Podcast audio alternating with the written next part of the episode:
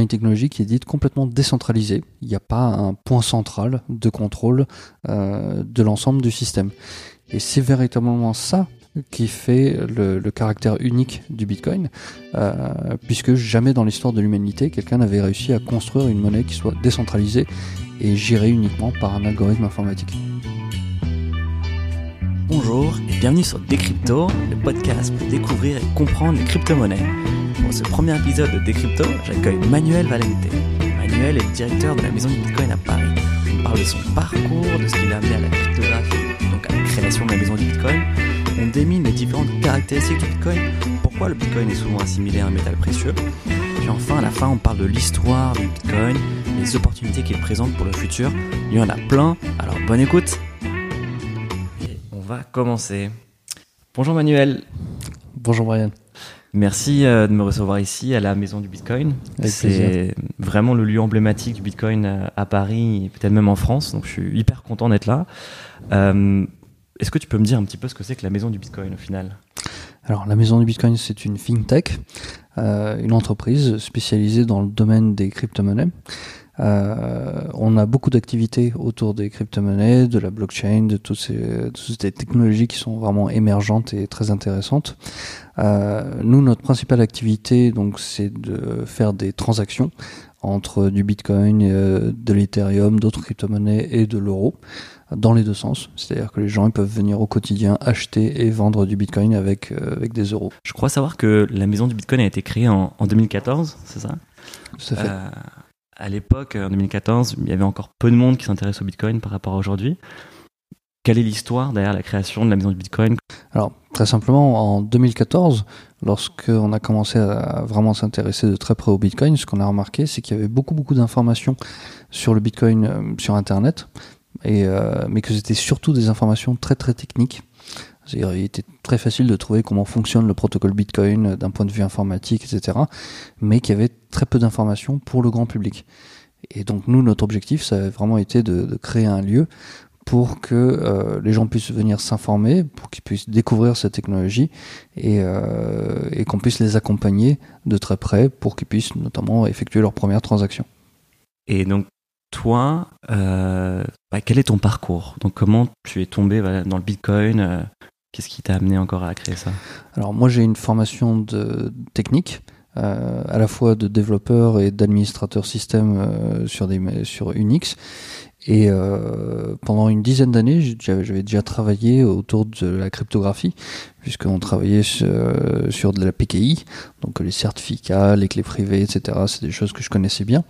Et euh, au final, l'évolution vers le Bitcoin, ce n'est que l'ajout du concept de monnaie sur le principe de la cryptographie.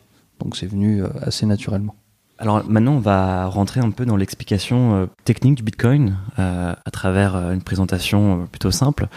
Moi, ma première question, c'est au final aujourd'hui, Bitcoin est présenté un peu comme la monnaie de l'Internet, parfois même comme l'Internet de la monnaie. C'est le titre, je crois, d'un bouquin d'Andreas Antonopoulos. Euh, c'est une monnaie numérique, le Bitcoin. Ma question, c'est il y a plein d'autres moyens de paiement aujourd'hui euh, sur Internet, PayPal, euh, Lydia, Pumpkin. Quel est le gros différenciateur du Bitcoin par rapport à ces autres moyens de paiement? Alors très simplement, il en a un qui est fondamental, c'est le fait que le Bitcoin c'est une monnaie qui est complètement décentralisée. Alors décentralisé, qu'est-ce que ça signifie? C'est que derrière le Bitcoin, il n'y a pas un État avec une banque centrale, avec euh, tout ce qui s'ensuit. Il n'y a pas une entreprise qui contrôlerait l'émission, qui contrôlerait le, moyen de paiement.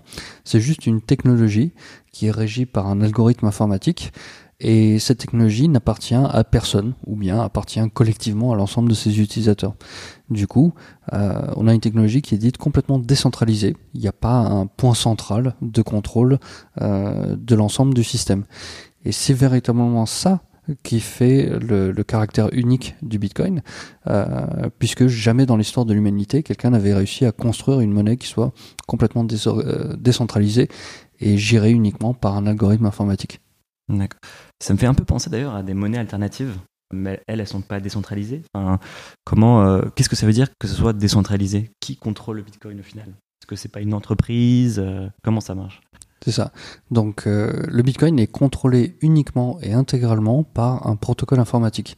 Ce protocole, il porte le nom de Bitcoin, exactement comme la monnaie, et euh, il permet intégralement de gérer le fonctionnement de cette monnaie. Alors on fait souvent euh, un parallèle qui est intéressant, c'est le parallèle avec l'email. De la même façon que pour le Bitcoin, l'email est géré uniquement par un protocole informatique. Il n'y a pas une entreprise au plan mondial qui contrôle l'email, qui le gère ou quoi que ce soit. N'importe qui a le droit de pouvoir commencer à utiliser l'email au quotidien sans demander l'autorisation à personne. Eh ben, le Bitcoin, c'est exactement la même chose. On a un algorithme informatique réparti entre différentes machines euh, réparties dans le monde et, euh, et, le protocole est géré uniquement par cet euh, algorithme informatique présent sur ces machines. Donc l'email, ça a été, on va dire, une manière de libérer l'information. Est-ce que euh, le Bitcoin, ça peut être aussi une manière de, libérer l'argent? Euh, Moi, j'entends souvent dire que décentralisé, c'est un rapport avec open source, logiciel libre. Est-ce que tu peux m'en dire un petit peu plus là-dessus? En quoi c'est open source? Alors, l'idée, c'est que si le protocole est géré uniquement par un algorithme informatique, il faut forcément que cet algorithme informatique soit lisible par tout un chacun. Euh, si cet algorithme était privé, euh, bah, personne ne pourrait aller vérifier son contenu, voir euh, est-ce qu'il y a des failles ou s'il y a des problèmes informatiques. Et surtout, on aurait bah, les gens qui seraient capables de modifier le protocole, qui auraient le contrôle de la monnaie. Donc du coup, il faut que le protocole soit complètement ouvert, soit complètement transparent, et du coup, il faut qu'il soit lisible euh, toutes ces conditions sont remplies par le fait que ce soit un protocole dit de logiciel libre ou open source euh, et qui est donc consultable et éventuellement modifiable par tout un chacun. ça veut dire que je peux aller lire le code du protocole Bitcoin? Très simplement. Euh, il suffit d'aller sur Internet, de chercher GitHub Bitcoin et très rapidement on peut accéder au contenu complet du protocole et l'analyser s'il faut. Une petite question, mais enfin, c'est codé en quoi Bitcoin? Alors, c'est codé avec du C++, euh, avec certaines parties en C. Alors, euh, les informaticiens, bien entendu, seront capables de, de, lire le contenu. Le commun des mortels, euh, il pourra pas euh, voir exactement en quoi c'est fait, mais le fait que les informaticiens aient la capacité d'aller pouvoir le lire, si jamais quelqu'un découvrait une problématique, il se dépêcherait bien entendu de la publier et euh, c'est ça aussi qui ajoute euh, à la transparence et au fait que ce soit complètement libre. On entend euh, souvent parler du mot blockchain. Est-ce que tu peux me dire ce que c'est que la blockchain et en quoi c'est intéressant? Alors, pour que le Bitcoin fonctionne, l'ensemble des transactions qui sont présentes sur le, sur le réseau Bitcoin sont gravées dans un registre, une sorte de base de données, et euh, cette base de données, elle est répliquée entre euh, à peu près une dizaine de milliers de machines qui sont euh, présentes dans le monde. Et chacune des instances de cette base de données contient toutes les transactions du réseau Bitcoin depuis le moment de sa création. c'est cette base de données qu'on appelle la blockchain. Donc la blockchain, c'est vraiment le, registre qui contient toutes les transactions Bitcoin.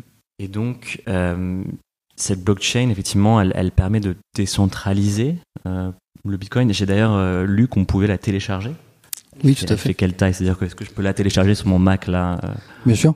Euh, Aujourd'hui, la, la blockchain Bitcoin fait à peu près 160 gigaoctets. 160 gigaoctets, c'est déjà pas mal comme volume, mais on peut encore le, le stocker sur un ordinateur. Euh, et donc, tout simplement, une personne, n'importe qui, peut installer une copie du protocole Bitcoin sur son ordinateur. Immédiatement, on va, le protocole va commencer à télécharger l'intégralité de la blockchain. En fonction de la, connexion réseau dont on dispose, ça pourra prendre plus ou moins longtemps. En général, ça va prendre quelques jours. Et au bout de quelques jours, on se retrouve avec une machine qui a à la fois une copie du protocole et une copie de l'intégralité des transactions, ce qui fait que ça devient un nœud du réseau absolument identique à tous les autres. C'est aussi ça qui donne sa force et euh, son aspect décentralisé au protocole Bitcoin. Donc, le Bitcoin, c'est une monnaie. Euh, est-ce qu'il y a d'autres caractéristiques intéressantes de cette monnaie, autre qu'elle soit décentralisée Ah oui. Euh, alors, c'est une monnaie, c'est difficile à dire, puisque euh, en discutant notamment avec des avocats, on se rend compte que le Bitcoin ne répond pas à la définition exacte d'une monnaie dans la mesure où elle, où elle n'appartient pas à un État. Euh, c'est une sorte de produit financier un peu difficile à définir, mais c'est aussi ça qui fait son intérêt. Alors, parmi les autres caractéristiques, outre le fait que ce soit décentralisé, c'est que ça va permettre de faire des transactions extrêmement rapides. Donc, une transaction Bitcoin, ça va à peu près la vitesse d'un email. Donc que qu'on soit juste en face l'un de l'autre ou qu'on soit à l'autre bout de la planète, en quelques secondes, on va pouvoir s'échanger des bitcoins. Et aussi, ça permet de faire des transactions qui sont complètement sécurisées. Euh, chaque transaction Bitcoin va avoir une signature cryptographique.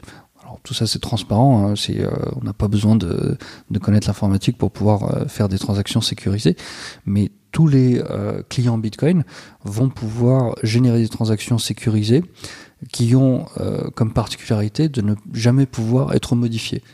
C'est-à-dire que la signature garantit que même si ma transaction était interceptée, personne ne pourrait ni modifier le contenu, le montant, le destinataire de ma transaction. Et ça, c'est aussi un aspect extrêmement intéressant et très valorisant de l'utilisation du Bitcoin. Donc revenons rapidement sur ces deux aspects. Tu parlais de transactions rapides. Est-ce que tu peux chiffrer la rapidité de transaction? C'est-à-dire que déjà, donc, t'impliquais que si je t'envoie de l'argent euh, du Canada en France, ça sera la même vitesse que si je t'envoie de l'argent de toi à moi maintenant, alors qu'on est à côté. Oui, tout à fait. Puisque, en fait, l'idée, c'est que, au lieu d'envoyer de l'argent vers ton téléphone ou ton ordinateur, en fait, ce que je fais, c'est que je vais l'envoyer au nœud de la blockchain qui est le plus proche de moi. Donc, euh, que tu sois situé juste à côté de moi ou que tu sois situé à l'autre bout du monde, en fait, ça n'a aucune importance. Et ça ressemble également euh, de, de très près au protocole de l'email, puisque pour l'email, bah, c'est exactement la même chose. Je l'envoie à un serveur qui est près de moi, et ensuite c'est relayé à travers le réseau. Bah, pour le Bitcoin, c'est pareil. Je vais l'envoyer à une des machines qui est la plus proche de moi, et ensuite c'est relayé à travers le réseau jusqu'à ce que toi tu vois l'arrivée des fonds. Et c'est ça qui permet d'avoir des transactions extrêmement rapides. D'accord. Et, donc sur l'aspect sécurité, euh, en quoi euh, cette histoire de, de clé cryptographique euh, avait plus de sécurité qu'une carte bancaire alors le problème de la carte bancaire, euh, c'est que lorsque je fais un paiement en carte bancaire, je vais envoyer le secret de ma carte. Lorsque j'envoie le numéro, la date de validité et le code euh, de, la, de la carte bleue, n'importe qui qui serait capable d'intercepter ma transaction serait capable ensuite de récupérer mon numéro de carte bleue et de euh, prélever à peu près autant qu'il veut sur mon compte. Même chose pour le marchand qui reçoit mon paiement, euh, il va être capable, tout le système est basé sur la confiance, euh, il va être capable éventuellement de prélever beaucoup plus que ce que je, pensais effectuer comme paiement. Contrairement à ça, le, système Bitcoin garantit que lorsque je fais donc un virement en Bitcoin, ce virement, il aura un montant, il aura un destinataire, et, euh, la cryptographie inhérente au protocole Bitcoin garantit que personne ne pourra modifier ma transaction. Et ça, ça apporte vraiment une sécurité qui est euh, très appréciable par rapport au système de type carte bleue, puisqu'on sait que la carte bleue, c'est à peu près 500 millions d'euros par an de fraude. Et euh, donc voilà, on espère que le Bitcoin, quand il va pouvoir s'imposer, notamment sur, euh, en matière d'e-commerce, pourra résoudre tout ce genre de problématiques.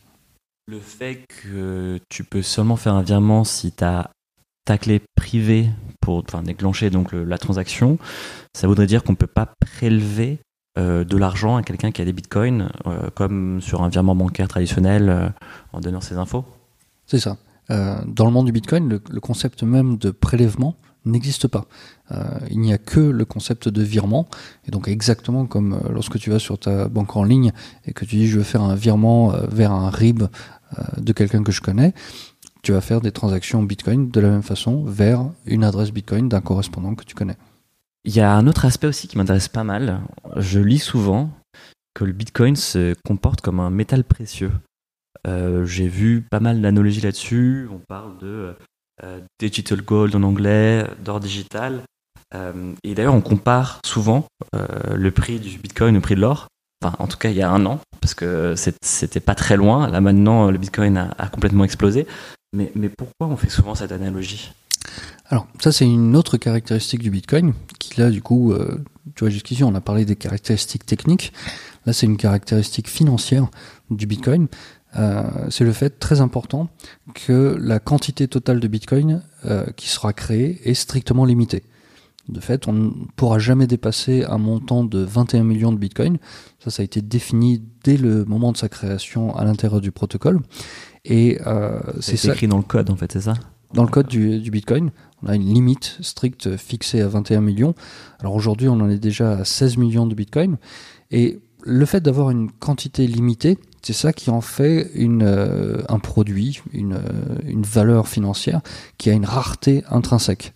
Et cette rareté intrinsèque, c'est ça qui nous permet de, de faire un rapprochement avec euh, des produits tels que l'or ou les métaux précieux en général, puisque bah, de la même façon que pour l'or, on en a une quantité qui est limitée dans le sous-sol terrestre. Le jour où on aura épuisé la dernière mine d'or, on sera bien obligé de, s'échanger ce qu'on aura extrait. De la même façon, pour le Bitcoin, on a une quantité limitée et euh, quand on arrivera à terme, eh on pourra euh, juste continuer à se faire des échanges. Donc, du coup, c'est très différent des monnaies étatiques euh, de la BCE et de la Fed, donc l'euro et le dollar, dans le sens où là, les banques centrales peuvent imprimer de l'argent. Enfin, on fait souvent cette analogie. Alors aujourd'hui, ils s'embêtent plus à l'imprimer. Euh, aujourd'hui, Monsieur Mario Draghi, le président de la BCE, il peut aller sur son ordinateur, taper 80 milliards de dollars et 80 milliards d'euros, et il y a 80 milliards d'euros qui apparaissent. Les, les banques centrales, Un super pouvoir. Super. euh, les banques centrales, elles contrôlent euh, l'émission de la monnaie en fonction de différents facteurs euh, pour pouvoir gérer l'inflation, pour pouvoir gérer toutes les problématiques de prêts auprès des banques, etc., pour pouvoir relancer l'économie éventuellement. Dans le monde du Bitcoin, il n'y a rien de tel qui existe. La, la création monétaire est encore une fois régie par l'algorithme du Bitcoin. Aujourd'hui, par exemple, euh, 12 Bitcoins et demi sont générés toutes les 10 minutes. Et cette quantité va ralentir au fur et à mesure du temps jusqu'à ce qu'on arrive à la limite fatidique de 21 millions. Alors comment ça se passe ça? Parce que justement on entend beaucoup parler de cette création monétaire du Bitcoin, euh, et d'où l'analogie d'ailleurs avec euh, l'or, parce qu'on parle de miner, donc miner du Bitcoin comme on minerait de l'or. Euh, comment, qu'est-ce que, à quoi ça sert ce minage? Euh, À quoi ça sert cette création monétaire? Alors, dans n'importe quel euh, système financier, on a besoin habituellement de ce qu'on appelle une chambre de compensation.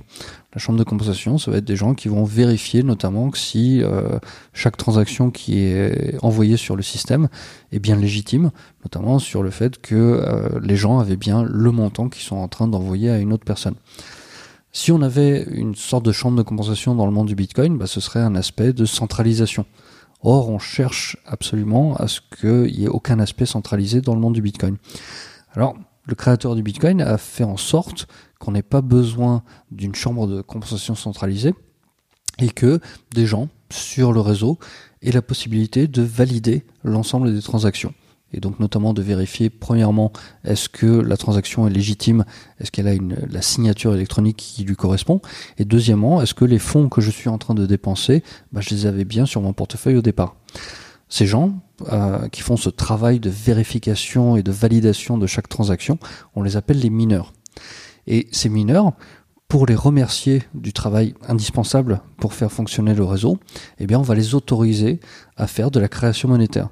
C'est ce dont je te parlais tout à l'heure, de dire, euh, on va les autoriser pour l'instant à créer 12 bitcoins et demi toutes les 10 minutes, euh, qui vont se répartir la plupart du temps au prorata de leur puissance de calcul. C'est comme ça que la création monétaire se fait dans le monde du bitcoin. Techniquement, comment ça se passe euh, une transaction? Donc, mettons que moi, je t'envoie du Bitcoin maintenant. Donc, comme tu disais tout à l'heure, ça passe par le nœud le plus proche et ensuite c'est enregistré dans la blockchain, c'est ça? Qu'est-ce qui vérifie la transaction? C'est-à-dire que comment les mineurs reçoivent cette information et qu'est-ce qu'ils font concrètement? Alors, sans aller trop trop dans les détails techniques, donc les mineurs sont à l'écoute de toutes les transactions qui, euh, qui viennent d'arriver sur le réseau. Ils vont prendre l'ensemble de ces transactions, ils vont les inclure dans ce qu'on appelle un bloc, et euh, ils vont chercher une solution à un problème cryptographique qui est difficile pour pouvoir les insérer dans la blockchain. Blockchain, donc euh, une suite de blocs reliés entre eux. Et l'idée, c'est que si on fait en sorte que le problème cryptographique qu'ils ont à résoudre soit suffisamment compliqué, eh bien on s'assurera que chacune des transactions qui sont écrites dans la blockchain devient immuable.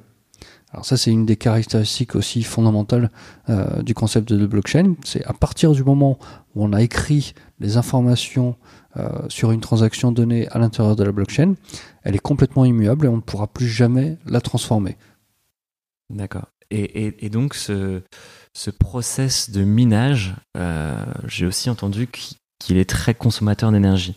parce que on a besoin en fait, il y a maintenant des fermes de minage où on fait tourner justement toutes les machines à plusieurs et ça bouffe énormément d'électricité. Est-ce que c'est correct? Absolument. Euh, au départ, en 2009-2010, on pouvait miner du Bitcoin juste avec un ordinateur de bureau posé dans un coin. Mais euh, il y a eu une telle croissance dans le nombre de mineurs qui ont voulu se lancer dans ce genre de business euh, qui, qui, peut être tout à fait rentable que euh, l'augmentation du nombre de mineurs a justifié le fait que bah, ils consommeront de plus en plus d'électricité. Alors, si on veut faire un, une critique du Bitcoin, c'est effectivement une critique tout à fait valable. C'est le fait que bah, le, réseau Bitcoin consomme des quantités assez, assez phénoménales d'électricité. On estime à l'heure actuelle que euh, le Bitcoin, ça consomme à peu près autant d'électricité que le Togo. Et euh, c'est en, augmentation croissante. Alors c'est quelque chose qui est, euh, qui est dommage qu'on utilise autant d'énergie, mais c'est aussi, si on regarde, le, on pose souvent la question quel est le fondamental du Bitcoin? Est-ce que ça, veut dire quoi fondamental du Bitcoin? Bah, Pour une monnaie donnée, c'est euh, sur quoi elle se repose. Donc, euh, par exemple, pour le dollar, le dollar euh, était adossé alors jusqu'en 1971 euh, et on me dit bon bah et le Bitcoin il est adossé à quoi? Rien du tout. Bah si au final le, Bitcoin il a un fondamental, c'est cette énergie, c'est cette électricité qui est dépensée par les mineurs. Et on peut dire que bah, le, le, coût de fabrication d'un Bitcoin qui est non négligeable puisque c'est des quantités d'énergie et d'électricité assez euh, assez importantes. Euh, ce coût en électricité c'est au final ce qui donne sa valeur au Bitcoin.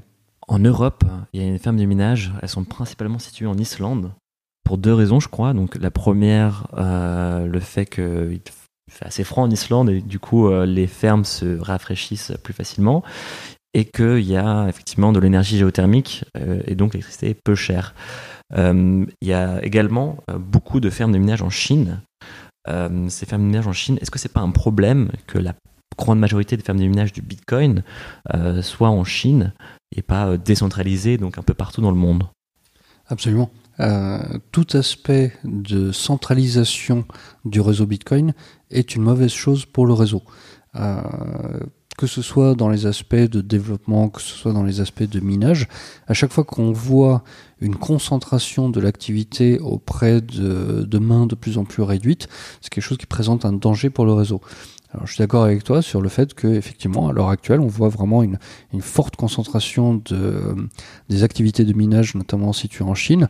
Alors, pour des raisons qu'on comprend, c'est le fait que la plupart des machines de minage, qui sont des ordinateurs spécifiques, qui sont dédiés que pour faire ça, euh, sont fabriqués là-bas, donc c'est facile de, de s'en procurer euh, relativement facilement.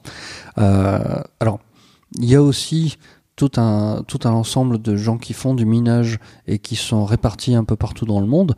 Nous, on espère que euh, cette concentration va pouvoir se réduire au fur et à mesure. D'ailleurs, on observe que, euh, notamment aujourd'hui au Japon, il y a un intérêt très très croissant pour, euh, pour le minage de Bitcoin et qu'il y a plusieurs entreprises qui sont là sur les starting blocks en train de démarrer des activités en rapport avec le minage. Donc je pense que à terme, sur un an, deux ans, on pourra avoir un rééquilibrage du minage sur d'autres pays, ce qui n'est que positif pour euh, l'ensemble du réseau. D'ailleurs, euh, j'ai vu une, nouvelle euh, la semaine dernière, Fidelity Investments, qui est une grande boîte de, de, fonds d'investissement en capital risque et aussi en, private equity, qui va se lancer et qui manage, je crois, 2, 2 milliards de dollars, se lance dans le minage aux États-Unis. donc c'est plutôt rassurant, je trouve. Disons que euh, à la fois sur tout ce qui est le minage, mais aussi tout ce qui est dans euh, l'investissement, on voit commencer à apparaître de plus en plus d'entreprises. Euh, là, il y a des fonds d'investissement qui commencent à s'intéresser aux crypto-monnaies. Alors, la plupart du temps, c'est parce que leurs clients ont commencé à leur mettre la pression quand ils voient le, les, les plus-values qu'on peut effectuer aujourd'hui sur le Bitcoin et les crypto-monnaies. Et donc, nous, effectivement, on constate qu'il y a de plus en plus d'entreprises qui rentrent sur une, un des aspects ou un autre du marché, que ce soit dans le minage ou que ce soit dans l'investissement. Parlons un petit peu de l'histoire du Bitcoin. Moi, je la trouve passionnante. Euh, je crois qu'elle a été créée par, par un certain Satoshi Nakamoto. Euh, comment, ça, comment il a créé le Bitcoin et, qui est ce Satoshi Nakamoto? Alors, c'était en octobre 2008. Alors, en octobre 2008, je te rappelle, on est en plein dans la crise des subprimes. Euh, et en octobre 2008, sur un forum sur Internet qui était consacré à la cryptographie, euh, quelqu'un, aujourd'hui on ignore encore euh, quelle, est son, identité réelle, cette personne qui avait pour pseudonyme Satoshi Nakamoto, alors on sait absolument pas s'il est japonais, américain ou quoi que ce soit, a publié un white paper, un document académique qui décrivait bah, ce dont on, vient de parler jusqu'ici, ce protocole Bitcoin avec euh, le système de minage, avec le système cryptographique, avec euh, euh, le concept de blockchain pour stocker toute l'information, et qui a publié ça alors que, c'était déjà un, un, tout vraiment cohérent et qui a très très peu été modifié depuis. Alors il y a des gens qui lui ont dit sur ce forum que non, ça avait aucun intérêt, que ça que ça pourrait jamais être implémenté. Et il y a des gens qui ont, qui ont trouvé ça intéressant et qui ont dit, bah, nous, on serait pas mal d'accord pour euh, essayer de travailler sur la question. Alors ça a été euh, relativement rapide puisque euh, une première implémentation du protocole qui a été écrit donc à plusieurs sur internet a été prête le 3 janvier 2009 et le 3 janvier 2009 c'est le, premier bloc de, Bitcoin qui a été produit et envoyé sur internet. D'ailleurs je, recommande aux auditeurs à ceux qui écoutent d'aller regarder ce papier académique de Satoshi Nakamoto parce qu'au final, il est moins compliqué qu'on pourrait le penser. Il fait que, je crois, 8 pages. Euh, et c'est juste fou d'imaginer que un document de 8 pages a, a, permis la création de, de, tout ce monde-là, euh, le Bitcoin, la crypto-monnaie en général. Sur ce, cette histoire du, du, du bloc euh, du 3 janvier 2009, il y a Satoshi Nakamoto qui a écrit euh, quelque chose dans la, première transaction euh, de lui vers un, collègue à lui. Euh, qu'est-ce qu'il a écrit? Parce que c'est une petite histoire drôle. Et, et, comment ça a été lancé? Enfin, comment, comment il, était avec combien de personnes pour lancer ce premier bloc, cette première transaction? Alors, si je me souviens, il y avait à peu près une dizaine de personnes qui avaient une copie du protocole au 3 janvier. Euh, et effectivement, il y avait un, message. Alors, il n'est pas caché, il est, euh, visible dans, le, tout premier, dans la toute première transaction. Juste une parenthèse, c'est que bah, on a la possibilité d'écrire des, euh, sortes de métadonnées dans chaque transaction Bitcoin, qui peuvent être donc des données lisibles par tout un chacun, qui peuvent être aussi des identifiants. Il y a d'ailleurs des projets qui s'intéressent à utiliser la blockchain pour du stockage de l'information et non pas juste pour faire des transactions. Et dans ce tout premier, dans cette toute première transaction, Satoshi Nakamoto a écrit un message intéressant qui est en fait la couverture du Times de Londres du 3 janvier 2009 avec ce titre qui était euh, euh, le gouvernement britannique se prépare à faire un deuxième sauvetage des banques britanniques. C'est évidemment très très symbolique dans la mesure où le Bitcoin est bien entendu euh, appelé à résister justement contre toute cette inflation monétaire mais c'était aussi pour pouvoir faire une sorte de, timestamp, d'identification absolue que ce blog datait bien du 3 janvier 2009, puisqu'on a pris juste le, titre du, premier journal venu.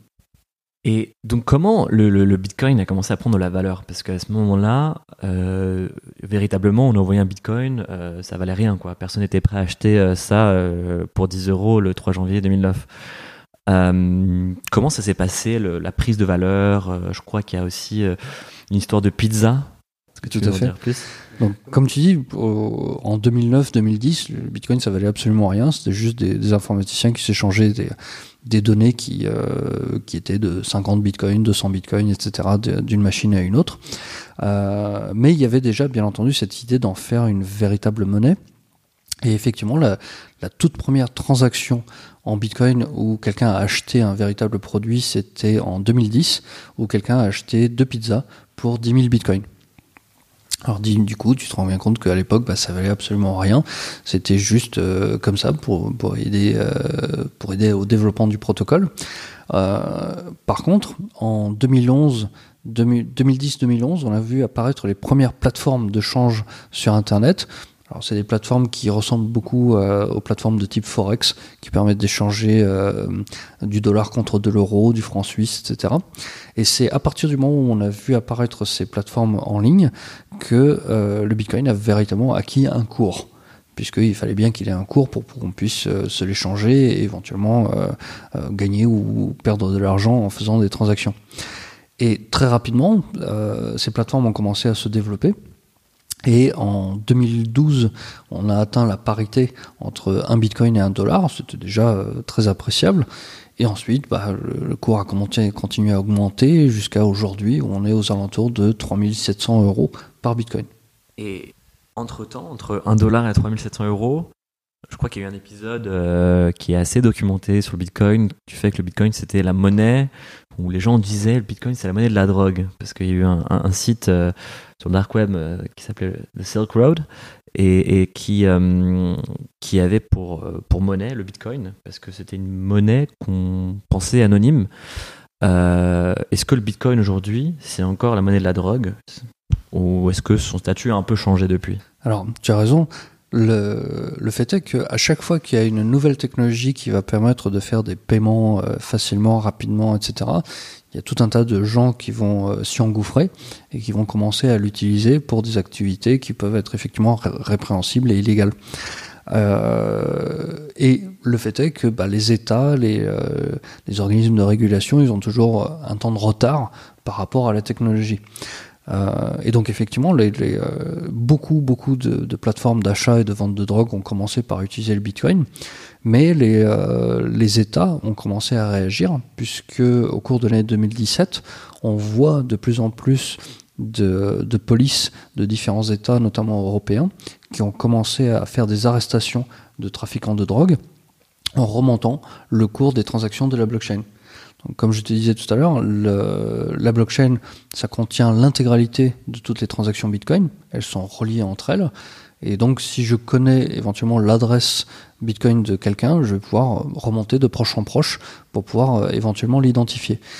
Et du coup, nous, ce qu'on constate, c'est que bah, sur, les, euh, sur les plateformes du dark web, il y a les gens qui commencent à utiliser de moins en moins le Bitcoin parce que, bah, du coup, eux qui s'attendaient à être anonymes se retrouvent traqués par les différentes forces de police, ce qui au final est une excellente chose, puisque euh, nous on cherche que, à ce que le Bitcoin devienne quelque chose de complètement mainstream euh, et qui ne soit plus du tout relié à ces activités illégales. Donc là je crois qu'on vient de, toucher un aspect, une autre caractéristique du Bitcoin, que c'est pas anonyme mais c'est pseudonyme. Comment, donc comment ça marche? Qu'est-ce que ça veut dire que ce soit pseudonyme?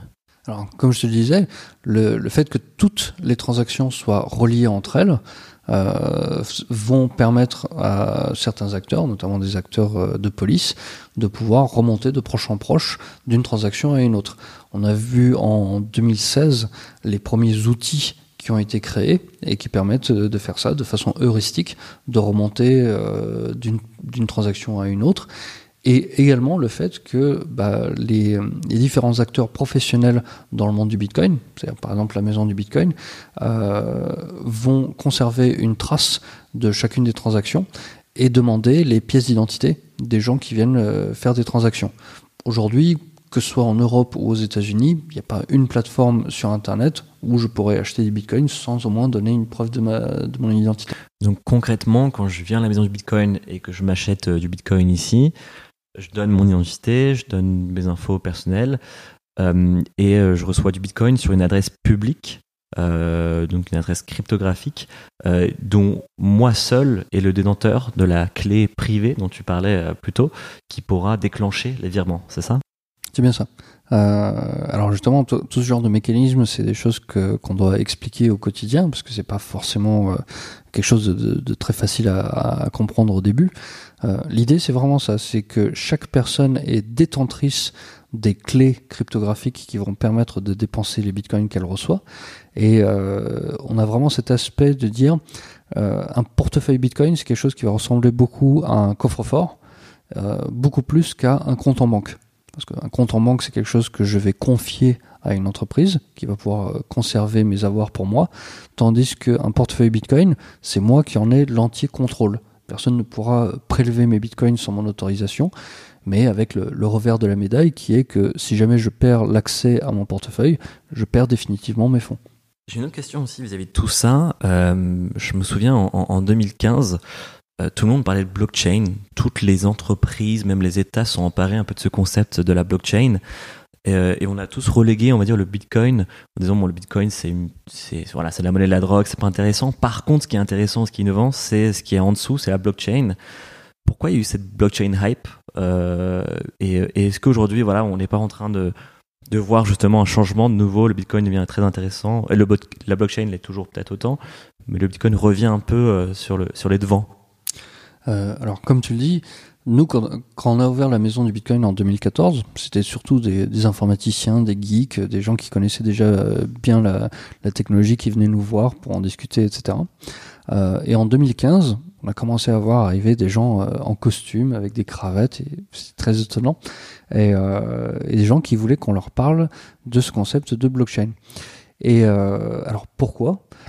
Parce que le monde de l'entreprise s'est rendu compte qu'on avait cette technologie qui euh, allait éventuellement permettre de résoudre tout un tas de problèmes qui se posent dans l'entreprise. Notamment le fait que on a une base de données, un registre d'informations qui va être répliqué sur des dizaines de milliers de machines dans le monde et dans lequel je vais pouvoir stocker de l'information. Alors déjà c'est pas mal parce que ça veut dire que j'aurai pas à gérer mes machines moi-même, je vais juste pouvoir utiliser un réseau existant pour pouvoir stocker de l'information sans avoir à euh, gérer les machines, payer les serveurs, etc., etc.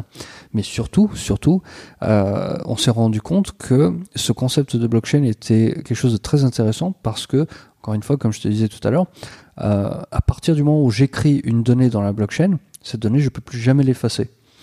Alors, dans le monde de l'entreprise, ça a un peu fait tilt dans la tête des gens et ils se sont dit, mais ah, attendez, on va pouvoir utiliser ça pour tout un tas de choses. Par exemple, si j'ai des contrats entre deux entreprises et que euh, j'écris une trace de ce contrat dans la blockchain, si jamais j'ai un conflit entre les deux entreprises en question, cinq ans plus tard, je vais pouvoir aller vérifier quelle était la version du contrat qui avait été acceptée par les deux, etc., etc. Euh, il y a tout un tas d'applications en rapport avec le stockage de l'information qui intéressent beaucoup le monde de l'entreprise, euh, qui sont spécifiquement euh, ciblés sur la blockchain et qui n'ont du coup euh, pas de rapport avec le Bitcoin en tant que monnaie, mais juste cette technologie sous-jacente pour pouvoir y stocker de l'information. En, aparté, tu, m'as fait rire. la maison Bitcoin, c'est un super lieu parce que euh, quand on vient ici, on voit effectivement des gens euh, en costard cravate venir euh, se renseigner sur cette technologie. On voit aussi des petits étudiants, on voit aussi des, des, crypto-anarchistes, comme on dit. Enfin, c'est voilà, c'est un lieu où, où tous ces gens-là se retrouvent, et c'est assez rare de voir ça, et c'est assez drôle. le, alors, je vais te poser des questions un peu sur le futur, ou plutôt sur le présent, puis sur le futur, mais au final, les bitcoins aujourd'hui, qui s'en sert? Est-ce que c'est un phénomène voilà, qui, touche que les pays développés? Est-ce qu'on n'utilise qu'en Europe ou aussi les pays en voie de développement euh, voilà, Comment ça se Alors, selon les différents lieux, selon les différentes zones économiques, on voit vraiment des usages très différents. Euh, par exemple, donc en Europe, la plupart des gens qui viennent nous voir euh, aujourd'hui à la maison du Bitcoin, ça va être des gens qui veulent acheter du Bitcoin dans l'espoir de faire une plus-value. Vraiment comme un vecteur d'investissement. Alors nous, on souligne bien entendu que c'est un investissement qui reste quand même euh, risqué, euh, puisque c'est une monnaie qui est quand même très volatile, euh, même si sur le court, sur le long terme, pour l'instant, il a été prouvé que le Bitcoin était quand même quelque chose qui pouvait rapporter pas mal d'argent et permettre de faire pas mal de plus-value. Par contre, ce qu'on a remarqué, comme tu disais, c'est que dans d'autres pays, le Bitcoin est utilisé différemment. On peut citer par exemple le Venezuela, où on voit euh, une inflation absolument galopante euh, au quotidien. Est-ce que tu peux expliquer ce que c'est qu'inflation? Bien sûr. Euh, l'inflation, c'est le fait que les, les, prix des denrées augmentent. Donc, par exemple, quand, quand je vais, quand je, si je suis au Venezuela et que je remplis mon panier avec des courses, et que je reviens deux semaines plus tard, eh ben le, prix du même panier aura été multiplié par deux. Donc on a des gens qui ont euh, une chute de leur pouvoir d'achat qui est absolument phénoménale et euh, qui donc une inflation qui est galopante à l'intérieur de ce pays-là.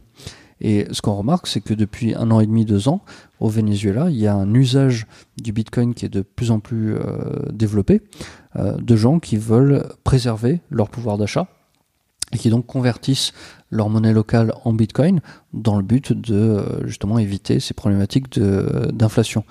On voit aussi dans d'autres pays, par exemple en Inde, où il y a eu euh, des grosses problématiques sur euh, l'utilisation du cash fin 2016. Et, et on, voit vraiment une, augmentation de l'utilisation du Bitcoin pour pallier à ce genre de problème d'utilisation du cash. En Inde, par exemple, il y a à peu près juste 50% de la population qui possèdent un compte en banque. Et donc l'utilisation du Bitcoin fait sens pour que les gens puissent s'échanger de, la valeur sans avoir à créer de compte en banque par exemple. Donc du coup, l'utilisation du Bitcoin, c'est vraiment un outil euh, que chacun va pouvoir utiliser pour tout un tas de besoins. Euh, et c'est souvent le, besoin qui crée l'usage du Bitcoin sur un, territoire donné.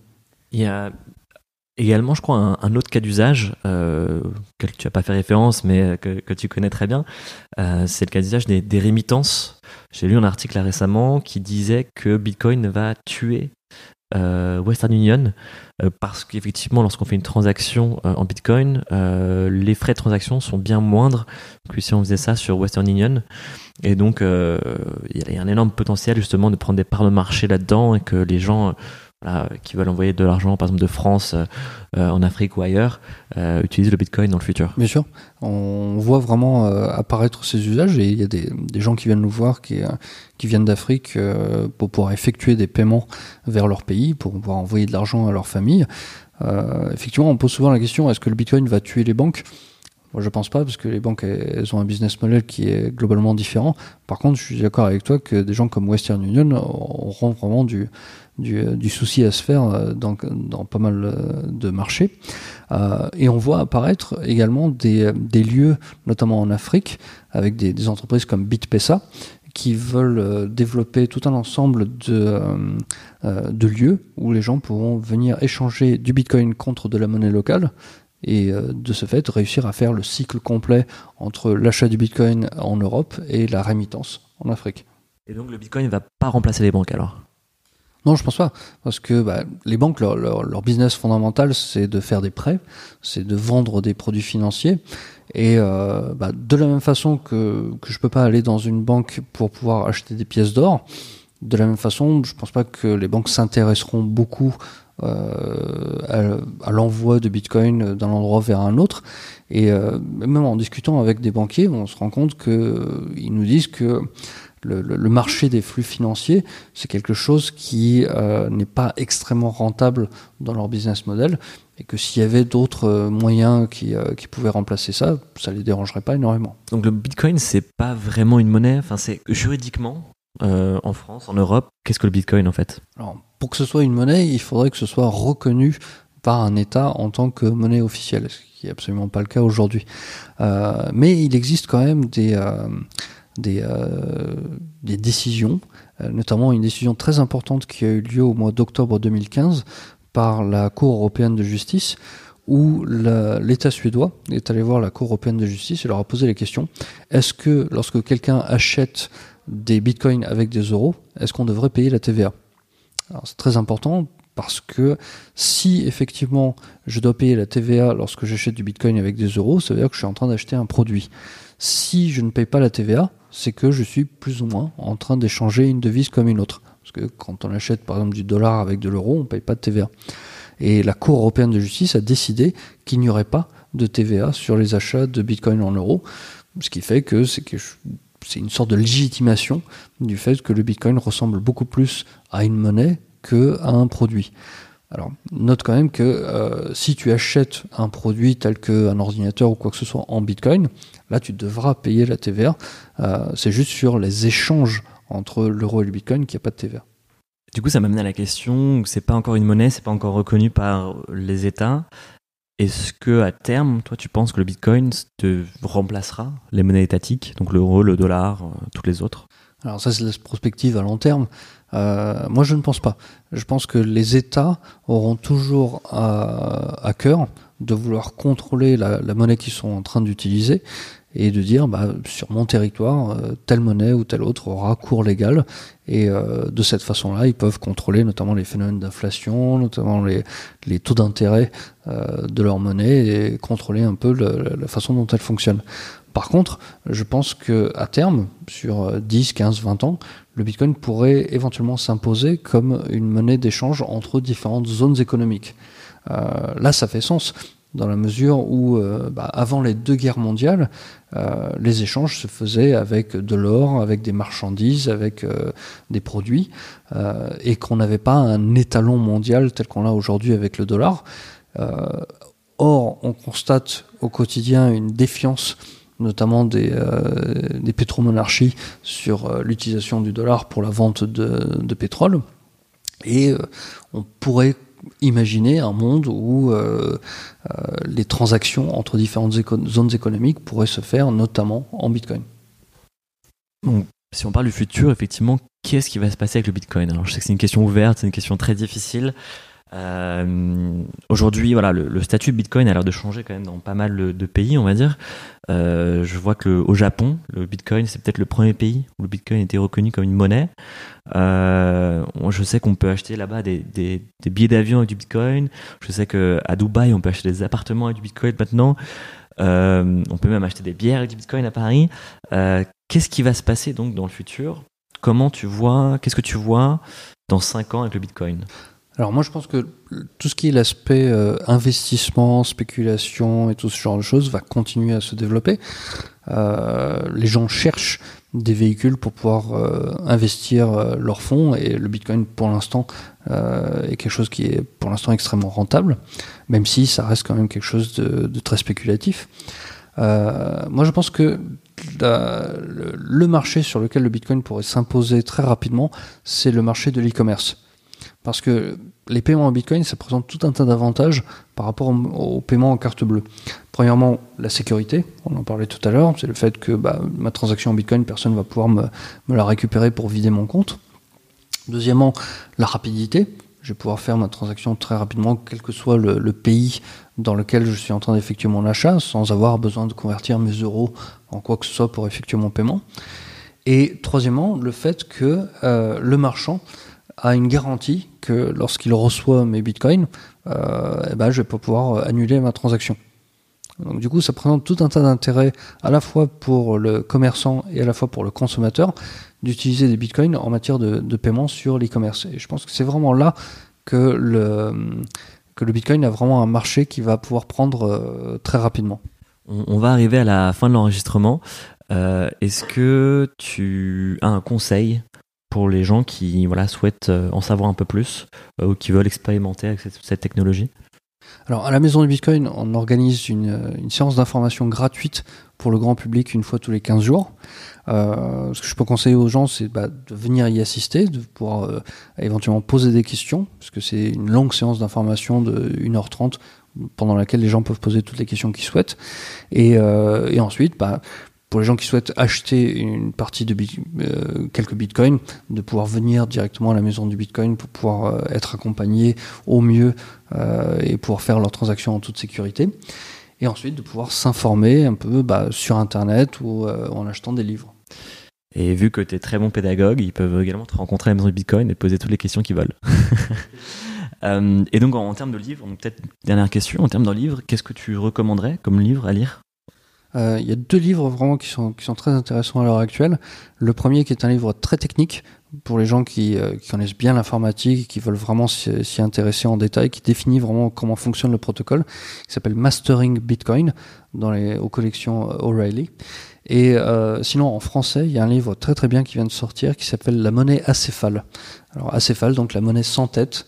Euh, pour faire référence au, à tout cet aspect décentralisé du Bitcoin euh, et qui vraiment présente un panorama très intéressant des derniers développements et du fonctionnement du Bitcoin. Manuel, merci beaucoup pour ce premier enregistrement, très très heureux. Merci Brian. Merci à toi.